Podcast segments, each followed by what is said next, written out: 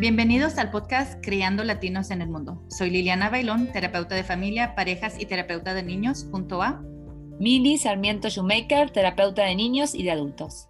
Yo soy mexicana y vivo en Colorado. Y yo soy argentina y también vivo en Colorado.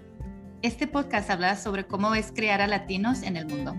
En cada episodio conversamos sobre distintos temas que influyen a nuestros niños en su desarrollo.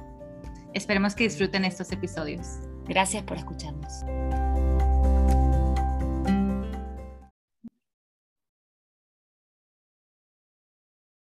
Hola Mili, ¿cómo estás?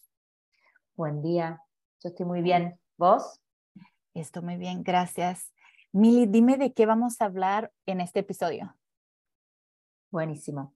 Eh, el día de hoy vamos a hablar de la incertidumbre, de la incertidumbre o lo desconocido eh, como forma, como parte de la cotidianidad en la crianza de los hijos y en el, en el ser mujer y en el ser hombre, no solamente en el contexto de hijos, pero vamos a explorar eh, cómo nos despierta o qué nos despierta la, incertidumbre y bueno, distintas formas eh, que podemos atravesar esta incertidumbre, lo desconocido y bueno, vamos viendo hacia dónde va la conversación. ¿Qué te parece? Perfecto vamos a empezar con lo desconocido. ¿Qué es lo que quieres que nuestra audiencia empiece a contemplar con respecto a la incertidumbre o lo desconocido cuando, y cómo lo vemos en la terapia? Dale. Eh, cuando pienso en lo desconocido, a ver, imagínense todos aquellos que, que son padres y madres, ¿no? Imagínense su primer hijo, antes de la llegada de su primer hijo, ya sea hijo biológico, hijo adoptivo, pero cuando ya uno sabe que va a venir un hijo, ya sea por parto o porque está por traer ¿no? de nuevo la agencia a un niño, y todo lo que genera, ¿no? como las expectativas que genera ese primer hijo, lo desconocido, porque después cuando yo, uno ya tiene el hijo número dos, ya más o menos, por más que cada hijo, hija, es distinto, pero más o menos tiene una idea de cómo es ser padre o madre. Entonces, empecemos desde el inicio de la crianza, que es ese primer hijo que abre el camino de la maternidad o de la paternidad, que bueno, que uno no conoce, uno tiene ideas, uno vio en sus alrededores cómo la madre, el padre fue, ¿no? crió a, uno mismo y a sus hermanos si es que tiene, pero uno como madre, vamos a hablar de las madres que somos nosotras, pero cuando hablamos de madres hablamos también de los padres. Cuando viene ese primer momento, bueno, hay un montón de incertidumbre, ¿no?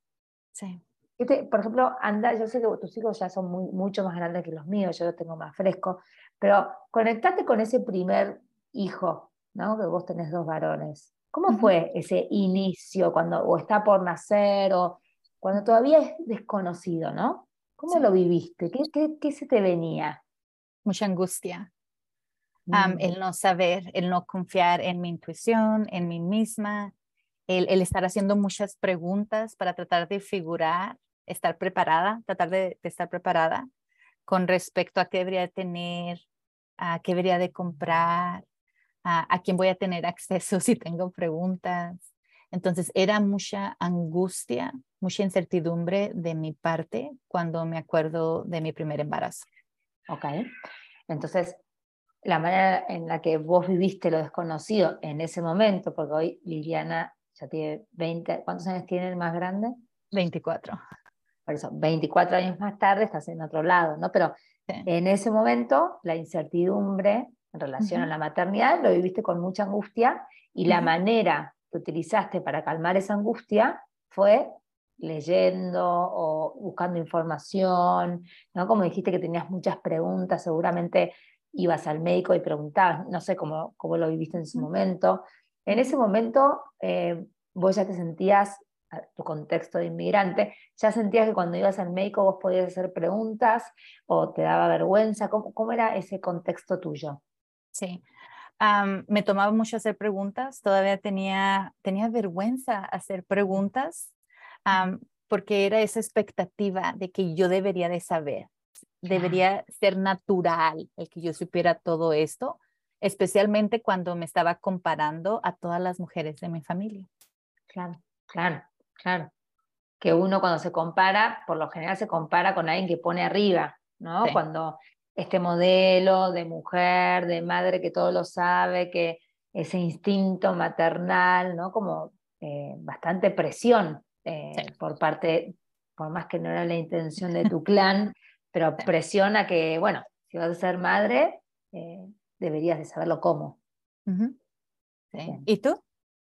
Y yo lo viví un poco distinto porque para mí la incertidumbre mía, mi, mi gran angustia fue en mi proceso de ser mamá. Como yo tardé muchos años en quedarme embarazada, ahí es donde yo sentí más la incertidumbre. Como mm. yo tenía un gran deseo, que era ser mamá, pero no me podía quedar embarazada. Y mi pregunta era siempre, ¿seré mamá? O sea, yo sé que quiero ser mamá, yo sé que es un deseo genuino, que no es un deber ser, que lo quiero hacer, pero no se estaba dando, no, no se daba, no se daba. Y mi pregunta, me, me pasó un poco parecido a vos, frente a la incertidumbre, sentía mucha angustia, tuve todo un año deprimida y mm. después hacía preguntas y la forma de salir de esa angustia o de esa parálisis era, bueno, ¿qué más puedo hacer?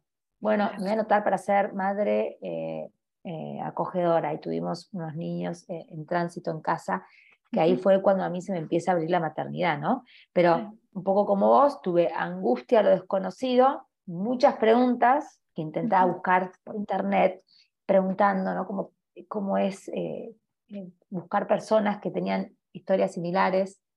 Eh, y muy profundamente, no sé si te pasó esto a vos, pero muy profundamente había algo dentro mío que me decía, todo va a estar bien.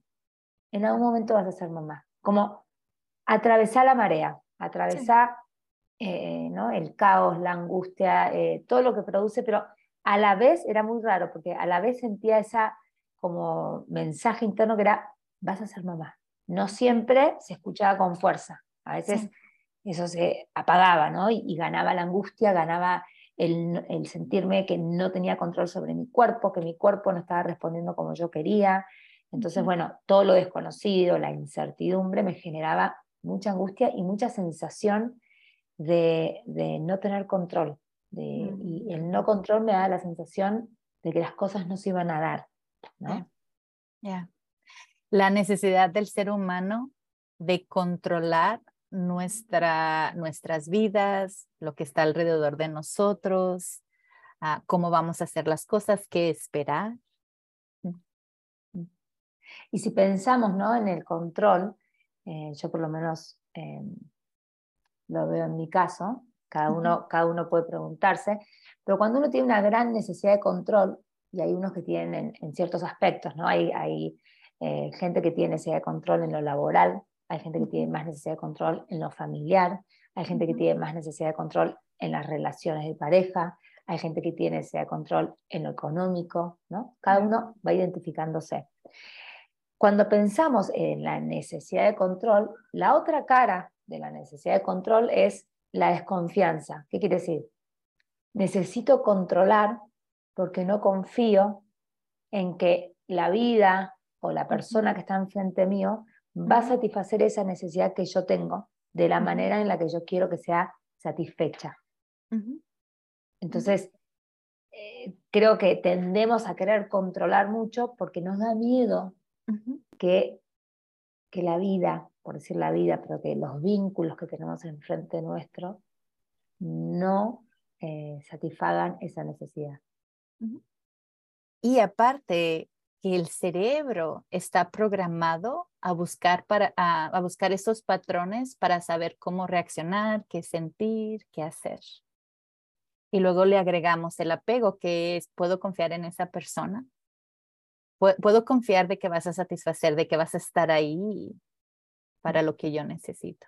Y que sí me fallas, y que sí te vas, y que sí cuando te necesito no estás consistente. Eso viene todo eso que es ah, genéticamente es parte de nuestro cerebro tratar de buscar esos patrones para saber cómo responder.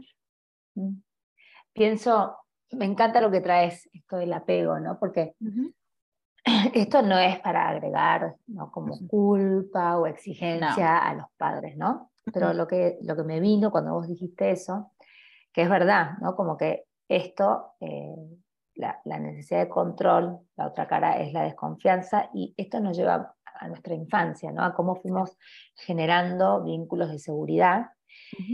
y, lo que se me viene es em, el reparo, ¿qué quiere decir? La, la, cuando de niño o niña nuestras necesidades no fueron satisfechas, porque no siempre pueden ser satisfechas todas las necesidades, ¿no? ¿Cómo fue el reparo? ¿Qué quiere decir? Si tu mamá o tu papá te habló de una manera que no fue la que más te gustó, o no estuvo presente de la manera que te hubiese gustado, o no pudo satisfacer necesidades básicas, materiales, como, sea que haya sido esa necesidad insatisfecha, me pregunto si en algún momento a lo largo de la vida hubo un momento de reparo, un momento de no pude hacer esto. Quizás no es un ejemplo concreto en el sentido, quizás no es una conversación puntual, quizás no es como padre, como madre, te pido perdón o me hubiese gustado estar de esta manera o de la otra. No es tan, em, eh, tan concreto, pero como hijo, a lo largo de la vida, si nosotros podemos llegar a ese lugar de decir, ok, mi mamá quizás no, no me dio esto, no me dio lo otro, pero me dio esto, me dio lo otro, y así todo fue suficiente, ¿no? Como esta sensación de reparo en el sentido, poder ver a los padres hoy de adultos y poder decir, fue suficiente. Lo que me dieron, cómo me lo dieron, así no haya sido como yo lo hubiese deseado. Y creo que ahí viene el reparo. Creo que si como adultos podemos llegar a ese lugar, es más fácil, por decirlo de alguna manera, poder entregarse a la incertidumbre, poder entregarse a lo desconocido, porque hay más confianza de que las cosas eventualmente van a estar bien. O va a suceder lo que tenga que suceder. No sé qué te pasa a vos con esto y me, encantaría escuchar eh, eh, un poquito más del cerebro para que los oyentes pongan esos puntos juntos. No, me encantó. todo el tiempo estamos, hablando de, de y todo el tiempo estamos, a, veces referimos a Lisa. Y tuve una conversación con Lisa Diane y estábamos hablando ah, exactamente de esos patrones de reparar. Y me estaba diciendo, imagínate en un mundo donde veamos a padres, a todo ser humano como un humano que tiene buenos días, malos días y que no todo el tiempo pueden satisfacer esa fantasía que nosotros creamos de cómo debemos ser tratados o qué debería habernos pasado en nuestras vidas. Mm. So, en, eso vamos a regresar al cerebro. entonces, cuando en nuestro cerebro tenemos esa fantasía, tenemos ese luto porque mi niñez no fue como yo hubiera querido, porque mis padres no tenían esas técnicas o, no pudieron ir o no pudieron comprar o no pudieron hacer lo que yo percibí en ese momento, que yo quería o que yo necesitaba de ellos. Y con el contexto del apego es cuando empezamos a buscar cuáles fueron los comportamientos de apego que me dieron en vez de las palabras, el tono o cosas materiales que yo estaba buscando. Con respecto al apego, todo el tiempo estoy hablando con los clientes o en las presentaciones que hago es busca los comportamientos de apego. En mi familia, por ejemplo, muchas veces mi abuelita cuando se enojaba y me castigaba y me hablaba, me gritaba o me jalaba el pelo para corregirme. cuando ella quería reparar me hablaba y me hacía un chocolate caliente, ella se tomaba un café, traía un pan y nos sentábamos a hablar. Ella no tenía las técnicas o el vocabulario para decir, lo siento, ah, perdí los estribos, no debía haber hecho, pero todo el tiempo estaba buscando cosas para conectarnos y lo hacíamos por medio del comportamiento de, vamos a decir, de la comida. ¿Mm? mi abuelita todo el tiempo hacía menudo para vender los, los, los domingos, muy típico de las mujeres mexicanas, a, ir a buscar es, eh, cómo hacer negocios para ayudar a las familias. Y mi abuelita sabía que me fascina el menudo, pero no me gusta la carne del menudo. So, los domingos se levantaba y le quitaba la carne, eso era agarrar las cucharas del menudo. ¿Qué es el menudo? Contanos qué es el menudo. El menudo es un, ah, es como una, en, en, en, Estados Unidos, en Estados Unidos le puedes decir como un caldo, como un stew, que tiene maíz, tiene carne de puerco, la, la panza de... un guiso, bien. Y a mí no me gustaba ah, la, la, la, carne de puerco. Entonces ella sabía eso y se levantaba temprano para remover la carne para poder tener ese plato de almuerzo junto conmigo. Bien. Entonces fue una conducta de apego, ¿no? Esa es una conducta de apego. Entonces, cuando me di cuenta de eso, empecé a hablar y qué si empezamos a dar vocabulario y qué si empezamos a organizar o ser curiosos con respecto de si no lo hicieron de esta manera, de qué manera sí lo hicieron para apegarse a ti, para reparar esas rupturas que pasaron cuando nuestros padres, por ser seres humanos o nuestras familias, estaban tan estresados que simplemente reaccionaron a lo que estaban pasando en ese momento. Y otra vez regresamos a esos patrones. Cuando somos niños, estamos esperando ya que nuestros padres nos estén gritando porque lo hicieron en el pasado. O en mi caso, que me jalara el pelo mi abuelita porque era lo única que podía hacer, ah, porque yo salía corriendo. Ah, fui muy traviesa de niña. y entonces, cuando estamos hablando de lo desconocido, de la incertidumbre, es donde regresamos a nuestro cerebro está buscando ¿Qué hicimos en el pasado cuando alguien nos gritó? ¿Qué hicimos en el pasado cuando alguien no estuvo ahí, cuando alguien te mm. decepcionó? y luego automáticamente regresamos a esas experiencias, a lo que yo le digo, esos patrones viejos, y decimos, ah, ya sé qué hacer. Otra vez regresamos a donde el cerebro, con el tema que estamos hablando de hoy, el cerebro está buscando por lo desconocido, conocido, para poder calmar esa ansiedad que nos produce el no saber qué es lo que vamos a hacer o cuál es el paso que vamos a tener que tomar debido a esos patrones que tenemos. Me encanta. El cerebro es una máquina de buscar predictibilidad. Entonces, cuando de repente viene algo que capaz es, con, o sea, digamos, eh, en este ejemplo que vos das, ¿no? De tu abuela que te tira el pelo por más que duela, que te tire el pelo, es conocido. Y eso genera menos angustia a que de repente tu abuela haga otra conducta. Entonces también esto de que buscamos las asociaciones, los patrones vividos en el pasado en función a esa conducta, eh, cuando ya es conocido, más allá de que puede doler un golpe o que puede doler una palabra, es conocido.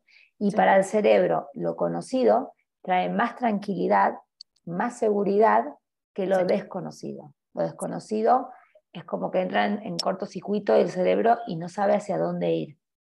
Entonces, con esto conectamos la necesidad de control. Si a lo largo de mi vida eh, fui teniendo experiencias donde sentí que tener el control me da seguridad, que tener el control me evita un golpe, que tener el control me da la sensación que puedo eh, leer lo que viene en, en, frente mío, ¿no? Como predecir. Entonces vamos a continuar por ese camino. Más allá que, en mi opinión, tener el control es solo una ilusión, porque no tenemos el control. Creemos que controlamos a nuestros niños, creemos que controlamos eh, nuestra, como nuestro día a día. En mi opinión, somos eh, como puppets, títeres de la vida. La vida nos va moviendo por acá, por allá, por acá. Em, entonces, ¿qué hacemos con esto? No? ¿Qué hacemos cuando nos encontramos en la crianza o en la vida personal, no solamente con los hijos? Nos encontramos en un patrón que venimos repitiendo. Lo repetimos, lo repetimos, lo repetimos.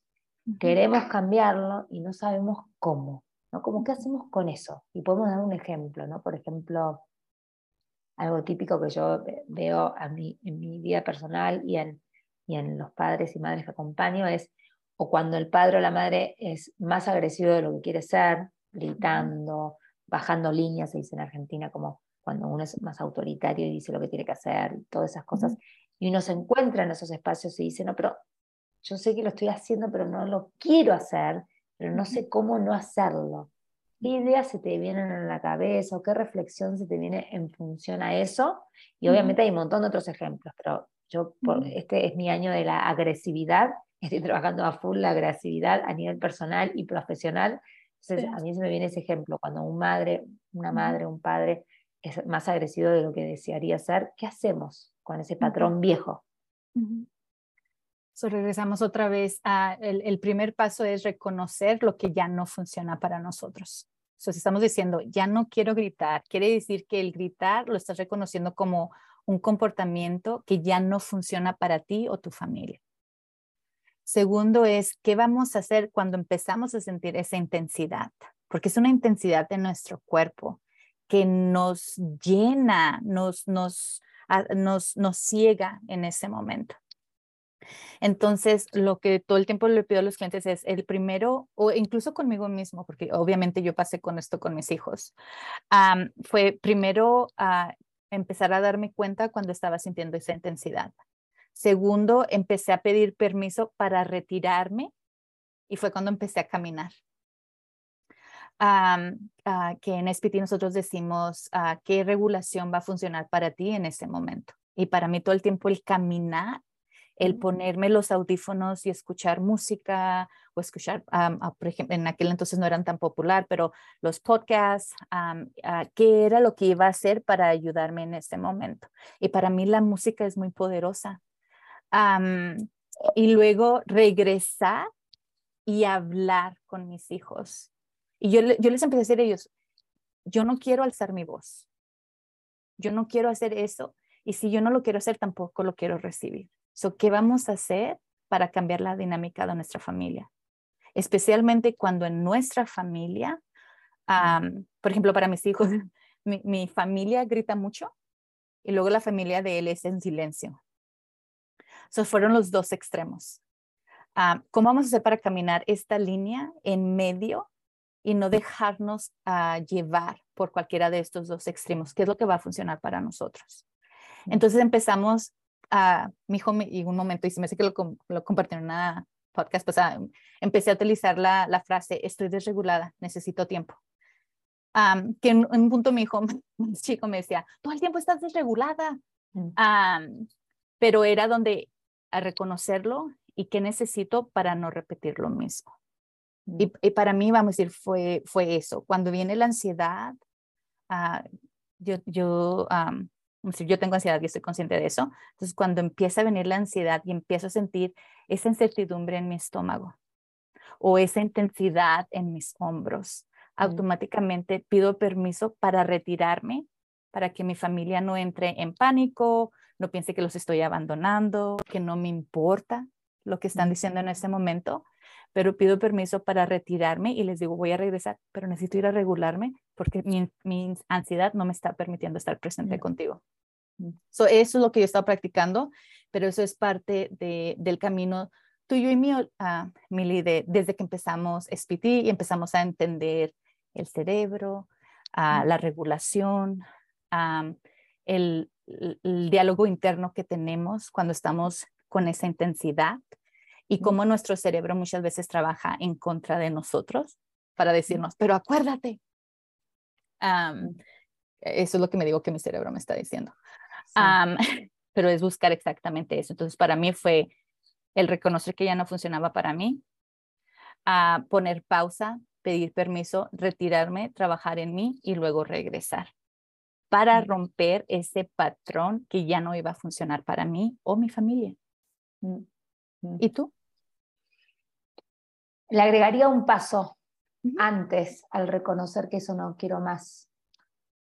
Creo que antes de llegar al punto, o sea, obviamente hay que llegar a un punto de incomodidad, ¿no? Con lo que sea. Estamos hablando de la agresión, pero así puede ser también el otro puesto, que es me callo, no digo nada, eh, me cuesta decir lo que pienso, me cuesta decir lo que pienso y me voy para adentro, ¿no? La agresión es una expresión, pero hay un montón de expresiones de incomodidad, de cosas que repetimos del pasado, tampoco sabemos cómo cambiarlas.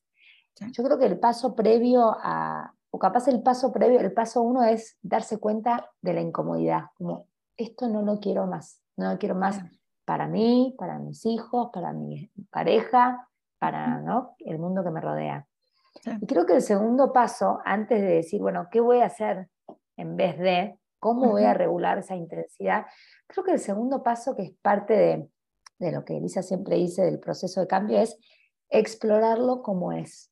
Yo, por ejemplo, doy un ejemplo concreto de mi vida. Yo este año vengo trabajando mucho la agresión. mi propia agresión. Entonces, en espacios de terapia personales, vengo trabajando con mucha profundidad mi propia agresión, qué me pasa a mí, a qué lugares me lleva, a qué lugares de mi infancia me lleva, qué es el mensaje más profundo de mi agresión, eh, por qué se despierta, qué, lo, qué dispara mi agresión, qué dispara mis distintos niveles de agresión, porque hay ciertos niveles que son necesarios para la vida cotidiana y hay ciertos niveles que afectan negativamente, en mi opinión, los vínculos enfrente mío. Pero entonces no me alcanza con decir, bueno, me voy a caminar. Eso para mí, para mí, esta es mi experiencia, no es suficiente, porque yo necesito poder profundizar más cómo se conectaron estas conexiones neuronales en función a esta experiencia emocional. Entonces, a mí, y no todo el mundo tiene que hacer terapia. Yo soy pro terapia y hice terapia desde que soy chica y voy a hacer terapia hasta que me muera. A mí me ayuda en mis espacios terapéuticos explorar cómo es la agresión, qué despierta, qué despierta en mí, cómo la siento en mi cuerpo, qué imágenes me vienen, qué frustración siento. Y después pensar opciones. Ok, si no me puedo ir afuera porque tengo dos pequeñas agarradas de mi pierna, ¿Dónde me puedo ir en mi cerebro? ¿no? Eh, hacia, yo a veces hago, cuando puedo, eh, me voy con la cabeza y les digo a las chicas, chicas, a mis dos hijas, necesito espacio personal. Y si siguen agarradas a mí, yo a veces me voy con mi cabeza a un lugar donde pueda estar más regulada y a mí la música como vos me regula. Entonces a veces lo que hago, pongo música que le guste a las chicas y a mí y bailamos. Porque la música, la música te lleva directamente al cuerpo. Y cuando vos estás en el cuerpo y estás más consciente de tu cuerpo, tenés más capacidad de no explotar o de no apagarte. ¿no? Y volviendo al tema de la incertidumbre, la incertidumbre también es esto, ¿no? Como muchas veces la agresión o el apagarse la despierta la incertidumbre, el no saber cómo va a seguir, ¿no? Eh, si tenés algún tema con un hijo, con una hija, cómo sigue eso, el no saber cómo sigue tu realidad económica, tu realidad de tu trabajo, tu realidad con tu pareja, son muchos signos de pregunta, unknowns, como decimos en SPG, muchas preguntas que no sabemos la respuesta, entonces a veces frente a lo desconocido, la respuesta automática que ciertas personas tienen es la agresión, es la, bueno, voy a, voy a hacer algo al respecto y la, hay ciertas personas que es tanto lo que les abruma lo desconocido que se apagan y como que se entregan de una manera inactiva, ¿no? como hay una inmovilización de la energía y se van más para adentro. Sí. es, cierto. Y, tienes razón, no de que yo no haya hecho ese paso, porque yo también he estado en terapia ya por muchos años. Y, cada vez es ir y procesar y entender en dónde aprendí esto, emprender. Y otra vez regresamos a esos patrones que nuestro cerebro adoptó por, por todas nuestras experiencias. Entonces aprendimos a gritar, aprendimos a reír, aprendimos a utilizar humor para cubrir algo que no es confortable.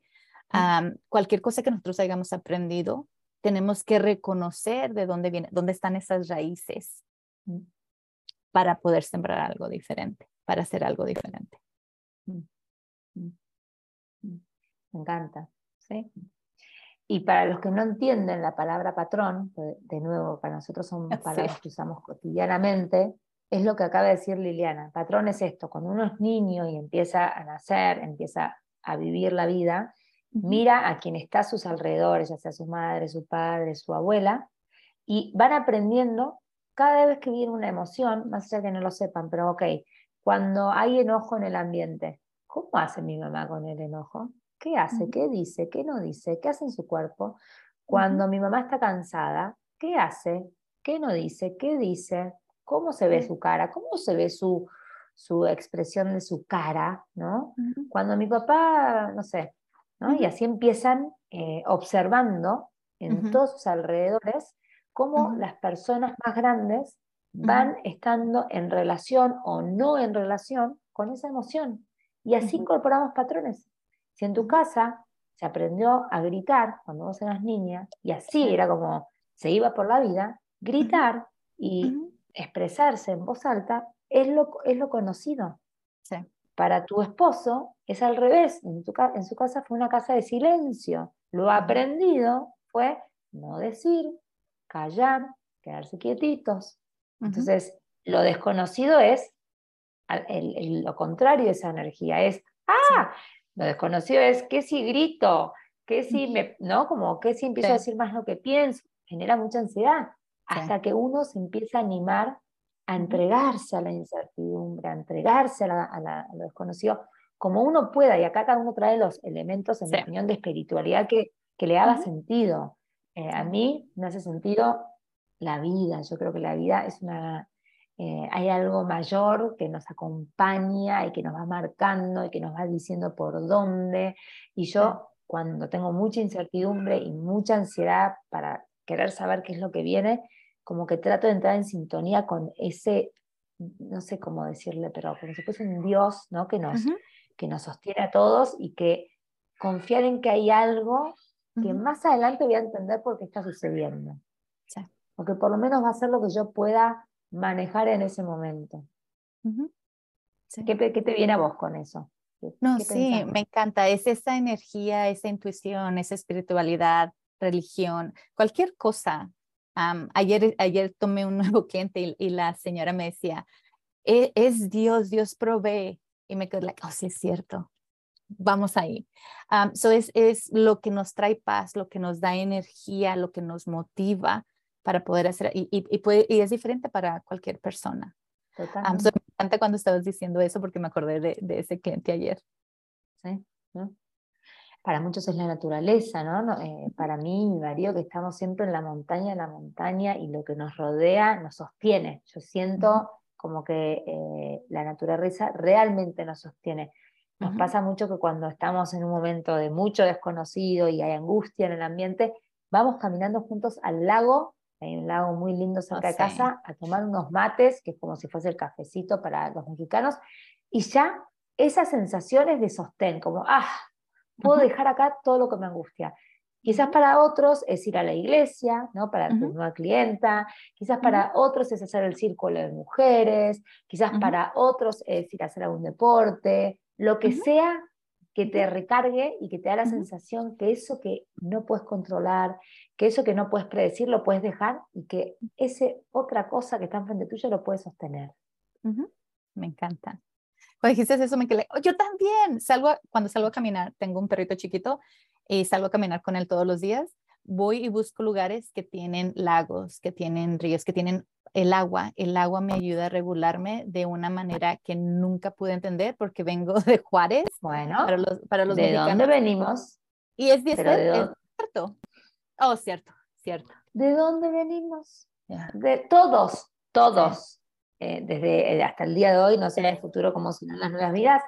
Venimos del agua, del útero. El agua es la madre, la madre es la vida. Así que vos y yo volvemos siempre a nuestras madres ¿Cierto? en los lagos. Me encanta, me encanta cómo es círculo completo ahí. Perfecto. A las madres que nos sostienen. Muy bien. Cierto. ¿Cuáles serían tus últimos pensamientos para cerrar este podcast? Em, normalizar que la incertidumbre incomoda, eh, lo desconocido, y que esa incomodidad te anime a seguir adelante, a confiar en esa incertidumbre, a seguir por ahí. Mi sensación es que si vos estás yendo hacia la derecha y hay incertidumbre y hay incomodidad, seguí por ahí. Confía que por ahí es donde tenés que ir. Que cuando uno está muy cómodo, todo es muy conocido, muy predecible, no crecemos en esos espacios. Crecemos en la incomodidad, en mi opinión en la incomodidad tolerable, ¿no? La que no te abruma demasiado. Entonces, confíen, vayan por ahí, confíen que hay algo ahí que, que va a tener sentido más adelante. Mm.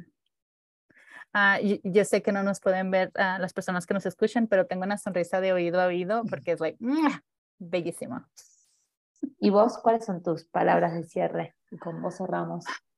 Humanícense lo más posible somos humanos, tenemos días buenos y malos, lidiamos con muchos estresores, cada año repetimos ciertos, uh, ciertos patrones, uh, si es regresar a la escuela, si es estar lidiando por los últimos tres años con COVID, si es tratar de entender los patrones de nuestras familias, lo que sea es, son humanos, humanícense, tenemos sentimientos encontrados, ah, sigan buscando lo que están, sigan buscando, porque obviamente al escuchar este podcast, al ir a terapia, al leer, al estar buscando, estamos, estamos en ese proceso donde esto no funciona, necesito más, pero no tengo el vocabulario para esto.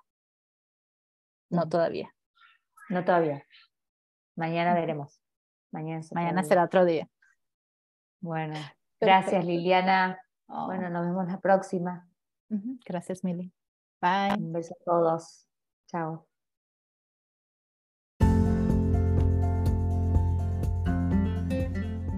Muchas gracias por escucharnos.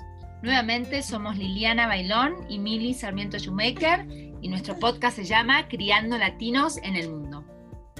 Y nos pueden encontrar en Facebook o Instagram en Criando Latinos en el Mundo. Y si tienes algún tema, alguna sugerencia, márcanos, contáctanos por ahí. Y otra vez, suscríbete. Nos encanta que nos están escuchando. Gracias. Bye. Adiós.